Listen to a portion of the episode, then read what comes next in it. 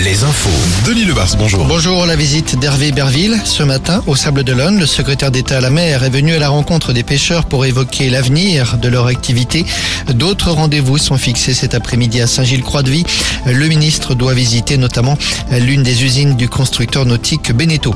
En attendant, les pêcheurs en colère multiplient les actions outre les journées filières mortes aujourd'hui et demain dans les ports de pêche.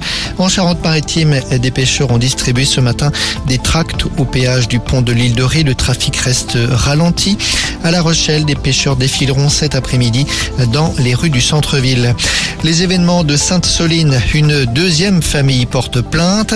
Selon le patron de la gendarmerie, il est ahurissant et indécent de penser que des gendarmes puissent s'opposer à l'intervention de secours. À Bordeaux, on a tous en tête les images de cet incendie perpétré contre la porte en bois de l'hôtel de ville lors de la manifestation du 23 mars, une porte qui date de la fin du 18e siècle. Les experts l'ont examiné, la menuiserie n'est pas réparable, la partie bois est brûlée sur plus d'un centimètre d'épaisseur. Les difficultés du prêt-à-porter, une nouvelle enseigne en difficulté. Cette fois, c'est Pimki qui annonce des fermetures de magasins.